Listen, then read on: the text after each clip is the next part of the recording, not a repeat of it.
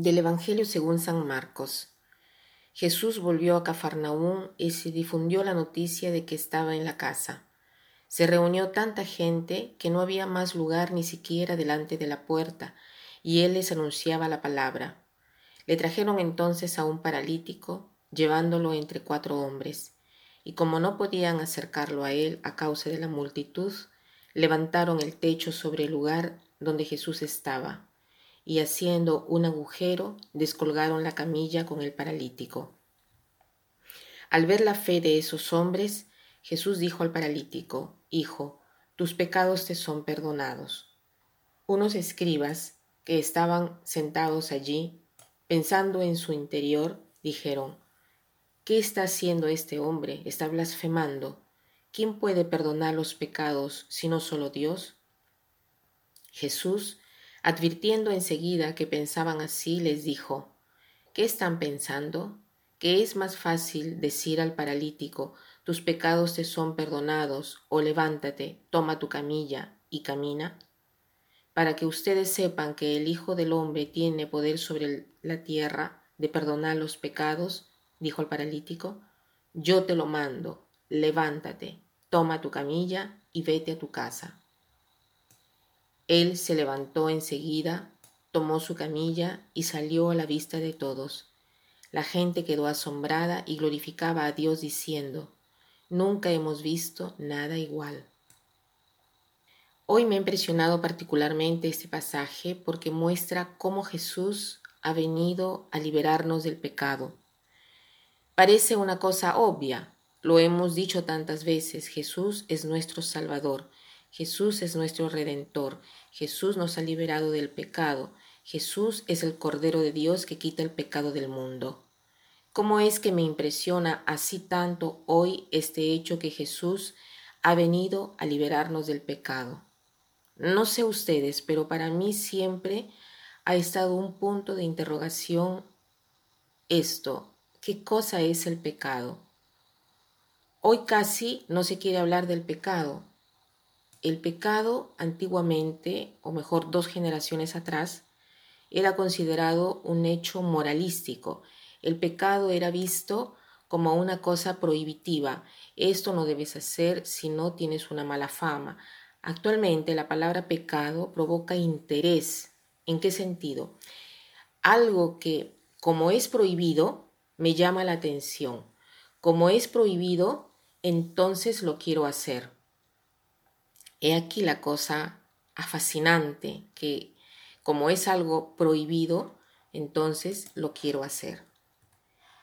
O como el pensamiento moderno, no considerar el pecado, eh, el pensamiento moderno piensa curar al hombre, convenciéndolo que el hombre no comete jamás ningún mal, que sus elecciones de repente han hecho sufrir a otras personas que son determinadas por las circunstancias. O sea, el hombre no peca porque no es jamás responsable del mal que hace, que el mal que hace es siempre condicionado a varias cosas. Pero en lugar de darle paz al hombre, lo pone más nervioso. Entonces, he aquí la belleza de este hecho que Jesús ha venido a liberarnos del pecado. Y es hermoso que la liturgia nos muestra que el pecado nos paraliza, el pecado no nos hace caminar hacia adelante, el pecado nos fija en una determinada condición y solamente Dios es el que nos puede liberar del pecado, nos puede hacer experimentar el gozo de la vida. Entonces agradezcamos a Dios que ha venido a liberarnos del pecado. Es inútil que digamos que, que no pecamos, que el mal que hemos hecho deriva de cosas que nos han condicionado o que hemos recibido malos ejemplos o de las circunstancias de la vida. No tenemos que asumir nuestra responsabilidad del mal que hemos hecho. Haciéndonos perdonar, debemos hacernos perdonar, pero hacernos perdonar de Dios. ¿Qué cosa quiere decir que Dios solo nos puede perdonar? Porque cualquier cosa que hemos hecho de equivocado es siempre algo que hacemos contra Dios, porque es Él que nos ha creado y nos ha creado de este modo. Entonces, ¿qué cosa es el pecado finalmente? Si tomamos el libro de la Iglesia Católica, ahí dice, el pecado es una falta contra la razón, la verdad, la recta conciencia, es una transgresión al, al, amor verdadero hacia Dios y hacia el prójimo a causa de un perverso apego a ciertas cosas, el cual provoca una herida a la naturaleza del hombre y atenta a la solidaridad humana.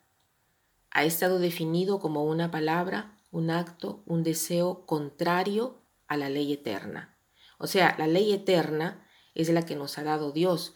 Por eso el pecado, la falta que cometemos, va contra Dios y es solo Dios que nos puede perdonar los pecados. Entonces nosotros también tratemos de acercarnos a Jesús y liberarnos del pecado. ¿Y qué cosa quiere decir que Dios nos libera del pecado? Hay un, un hombre que se ha convertido que se llama Leonardo Mondadori, el cual en edad adulta se convirtió y ha dicho lo siguiente. Lo he ya dicho pero lo repito, la confesión bien hecha, perfecta, completa, es el mayor gozo que un hombre pueda experimentar. Tiene la certeza de ser acogido en la casa del Padre, reconciliado con Él, con uno mismo, con los demás. Hasta en esto me siento profundamente católico. No me basta de tratar solo de tú a tú con Dios, Necesito aquel instrumento humano que me testimonia el perdón y la misericordia divina que es el sacerdote. Naturalmente es un gozo que nace del sufrimiento, que cuesta de enfrentarse desnudo ante la propia miseria, de examinar la, la propia culpa, de asumir la propia responsabilidad. Nos ayuda a recuperar el sentido de responsabilidad que arriesgamos de perder nos confronta con la verdad sin excusa alguna, sin ideologías ni sociológicas ni ideológicas. Que pasen un buen día.